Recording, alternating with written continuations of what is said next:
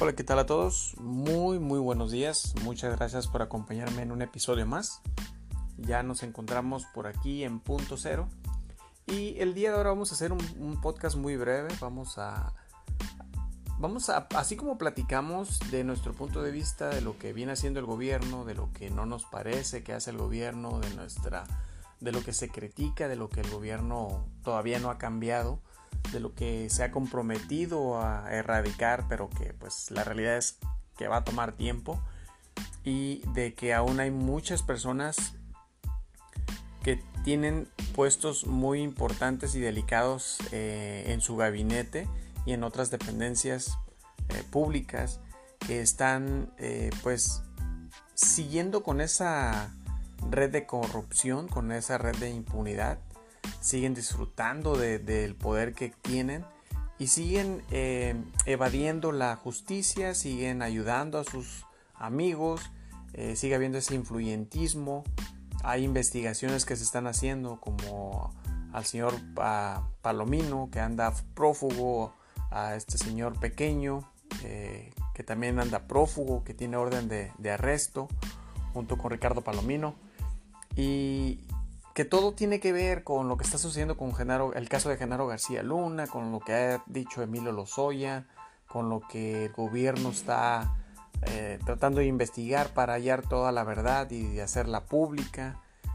Y todo este, hasta cierto punto, circo que se está manejando y que el gobierno federal, hasta cierto punto, comparte algunas cosas, pero no nos da de lleno la información clara, tal vez por la misma este, investigación y que pues por obvias razones no se puede divulgar todo. Eh, en el sentido de criticar al gobierno federal es de que hasta cierto punto pareciera que no quiere ver toda esa realidad en la que hay todavía mucha gente corrupta que está tal vez indirectamente aún trabajando con él y que algunos a lo mejor fueron puestos por, parte del gabinete de, que él eligió. Este, y que son personas que dejan mucho que desear y que hay investigaciones que se han llevado a cabo. Eh, por mencionar algunas está lo que ha venido haciendo Anabel Hernández en cuanto a esta red de corruptos que, que han estado en el poder durante diferentes sexenios y que siguen todavía fungiendo como servidores públicos. Eh, está lo que ha eh, investigado Lidia Cacho y muchos, muchos otros reporteros que, que cabalmente están haciendo su labor de manera profesional y que sabemos que hay reporteros chayoteros y que hay eh, gente que de la oposición que está llevando a cabo una campaña para desprestigiar la manera en que está gobernando. Este gobierno tiene muchas áreas de oportunidad, este gobierno tiene muchas cosas que no nos agrada o no nos gusta cómo se están llevando a cabo, cómo se están tomando las decisiones.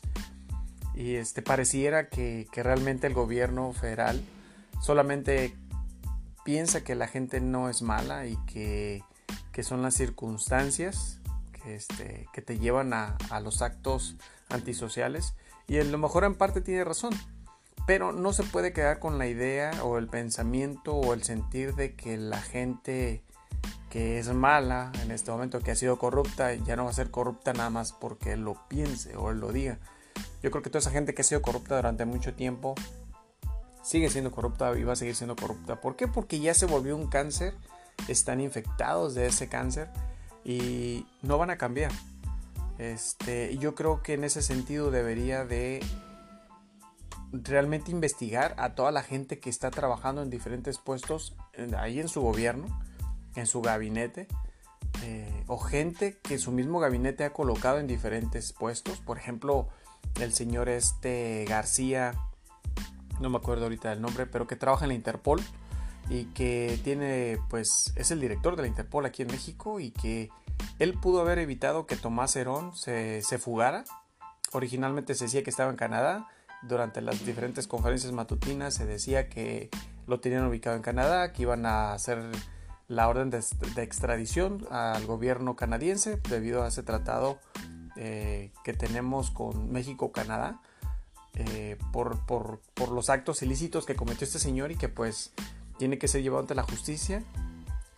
y sin embargo, este señor pues se fue de ahí de Canadá, no está en Canadá, dicen que ahí sigue, pero la realidad es de que no, ya es eh, bien sabido, está en Israel.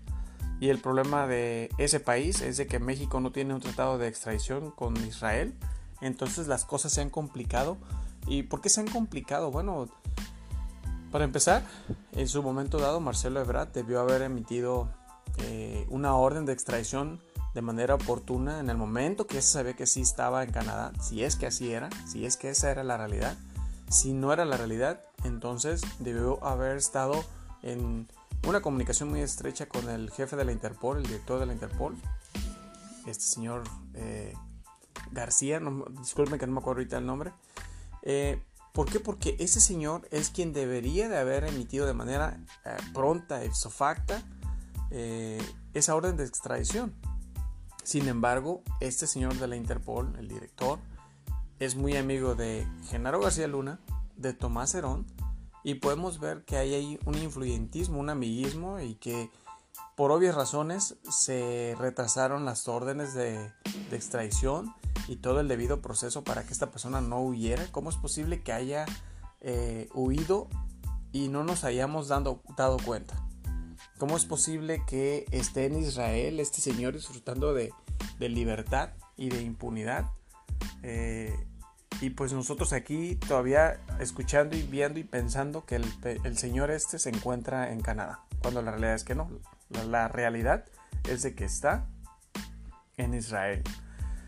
Eh, yo creo que en ese sentido no estamos de acuerdo con el presidente, creo que él debe ser más firme en ese tipo de, de declaraciones que de repente le traen a la mesa o a la atención al presidente, si hay una investigación que ya se viene haciendo desde tiempo atrás y que son personas este, profesionales, reporteros profesionales, que tienen las pruebas, que tienen todos los documentos, que tienen las averiguaciones previas, que tienen todo lo necesario para exponérselo al presidente y decir, sabe que esto sucede, estos son los datos, aquí están las pruebas, dele seguimiento por favor, pero dele seguimiento de manera firme. ¿Para qué? Para que haya resultados, porque la gente es lo que quiere.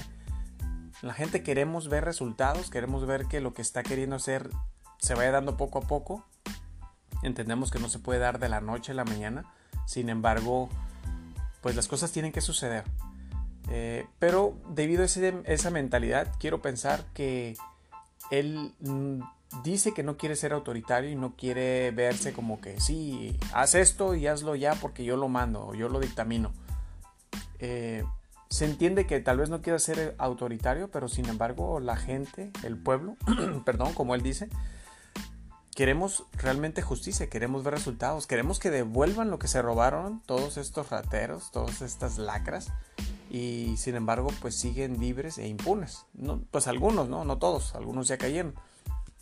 Pero sin embargo, en este caso, en el caso del señor Tomás Herón, pues sigue prófugo, se fue a Israel y pues ahora está libre y disfrutando de lo que se llevó. ¿Cuánto se llevó? ¿Quién sabe? Pero pues es una, debe, haber sido una millonada, la verdad. Eh, el gobierno, como dije al principio, tiene muchas áreas de oportunidad. Sí se ve la buena intención, la buena ah, convicción, los, los, perdón, los valores y los principios que dice que el gobierno, este, el señor presidente tiene. Y qué bueno, pero pues es una sola persona, pero no depende nada más de él, depende de todo su gabinete y de toda esa flotilla de personas que tienen funciones muy importantes en el gobierno para que se puedan dar a cabo las investigaciones necesarias para que se hagan las averiguaciones y se empiece a dar justicia, se empiece a hacer justicia, eso es lo que necesita el, el país, la gente necesitamos ver justicia y, este, y creo que en esa parte le ha sentido, mm, se le ha sentido un poco débil al presidente. Y después de todo eso, ¿por qué lo digo? Bueno, hace poco renunció el señor Jaime Cárdenas, no sé si se acuerdan.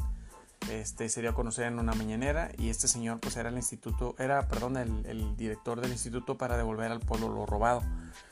¿Y qué sucede con esto? Bueno, eh, se dio se dieron a conocer que pues dio la carta este externó que no podía seguir ahí por cuestiones eh, que a él no le parecían correctas el gobierno también pues lo expuso y listo pero qué es lo que realmente sucedió bueno yo tengo la información y la investigación de código magenta que ahorita se las voy a compartir y que aquí lo importante es hay que valorar y aplaudir mucho lo bueno que haga el gobierno, pero también hay que criticar y pues pedir y exigir y demandar eh, que se haga justicia, que se transparente todo y que todo lo que el gobierno quiera hacer pues sea para, para bien de la sociedad, no solamente para algunos. Entonces ahorita les voy a poner la investigación de Código Magenta en referente a lo que tiene que ver con este señor Jaime Cárdenas y cómo ahí había una relación pues muy estrecha al parecer entre el, señor Andrés Manuel y Jaime Cárdenas. Eh, sin embargo, pues bueno, hay todavía conflictos que ahí se llegan a, a exponer y que ahorita les voy a compartir en esta investigación de Código Magenta.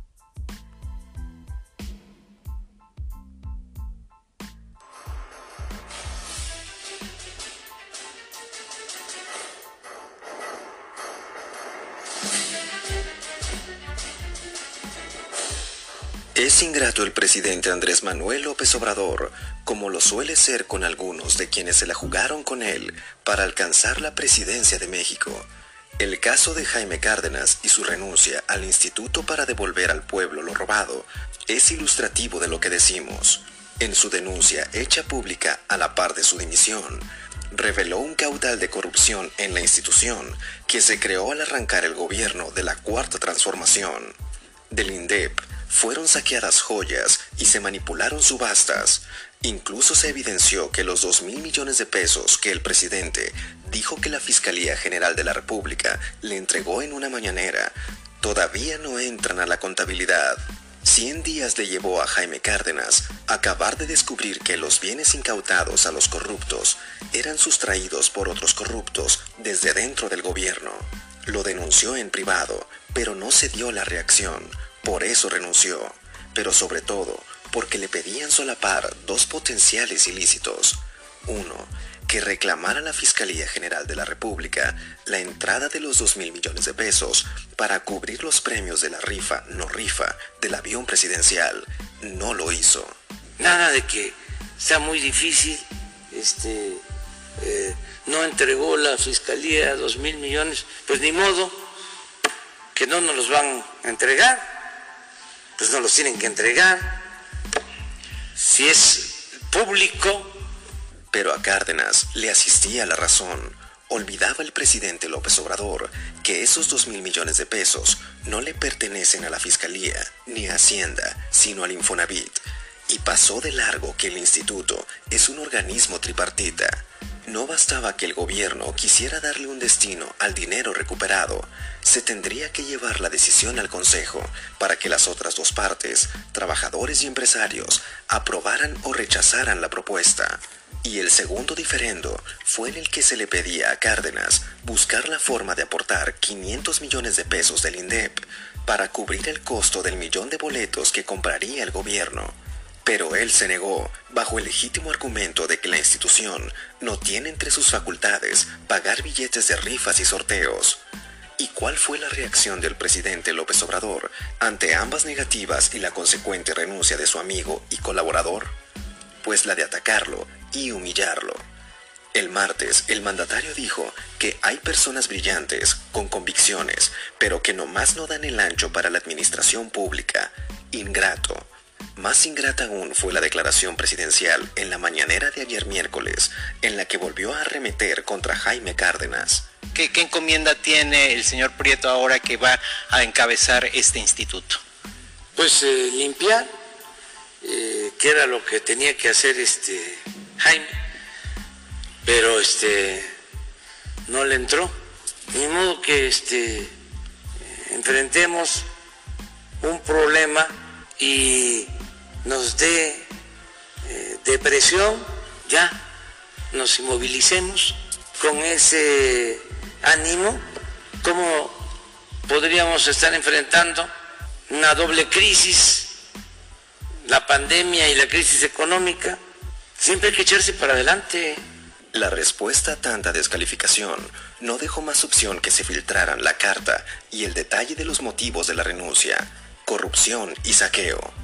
Y una declaración de Cárdenas lo dijo todo. Fui leal con ellos, eh, soy leal con ellos, pero mi lealtad no era eh, ciega, sino una lealtad reflexiva.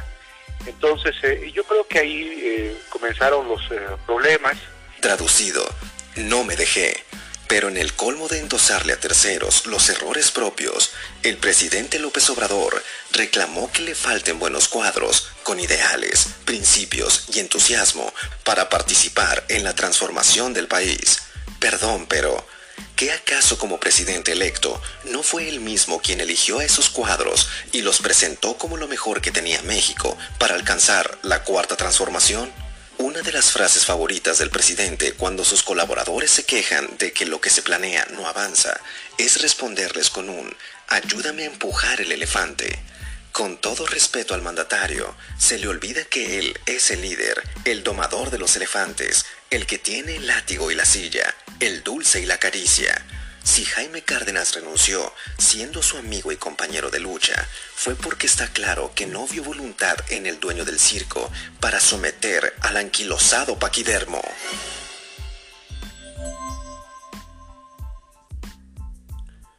Bueno, pues ese es el problema. Continuamos con corruptos dentro del gabinete. Ya se explicó por qué el señor Jaime Cárdenas decidió presentar su renuncia detectó irregularidades eh, en todas esas joyas, en todo eso que se, se, estaba vendiendo para recuperar dinero de lo que se había robado y que no estaba haciendo, pues ahora sí que no, no, tenía que ver nada con el SAT, no era un dinero que estaba controlado. Este, y que se estaba desviando de todos modos y desviando por los mismos corruptos que aún siguen en diferentes posiciones en el gabinete o en alguna posición eh, muy importante y delicada y que pues pareciera que el gobierno no se quiere dar cuenta, pareciera que pues no le informan las cosas como son, este, o pareciera que la única verdad es la que él comenta cuando se expresa en la mañanera. Entonces, como dije al inicio del podcast, eh, en este espacio compartimos la información, platicamos de lo que sucede en nuestra política mexicana, eh, damos a conocer las evidencias, las investigaciones que se vienen haciendo por diferentes diferentes reporteros eh, de manera profesional y cabal. Eh, sin embargo, este, pues parece que hay, hace falta algo ahí en el gobierno para que él se dé cuenta. No, no entendemos o no entiendo más bien qué. Eh, pero esperemos que abra los ojos y se dé cuenta que, pues sí, la corrupción tiene a la mayoría de, de, de los más altos mandos corrompidos y que pues tiene que hacer una limpia total. Y así como dijo él, desde arriba hacia abajo. Eh, como se barran las escaleras. Entonces yo creo que ahí es donde nosotros eh, aquí en punto cero no compartimos al 100% la manera de, ver las cosas del presidente, pero sabemos que tiene la convicción y los principios que se necesitan para poder llevar a cambio un cambio, llevar a cabo un cambio, perdón. Este, sin embargo, este, algo está haciendo falta, algo sucede eh, queremos que nuestro país esté mejor, que nuestra sociedad esté mejor, pero pues depende de muchas cosas y las principales se vienen, se vienen dando desde ahí arriba. Entonces, eh, este espacio es creado precisamente para eso, para platicar, para debatir, para compartir, para informar.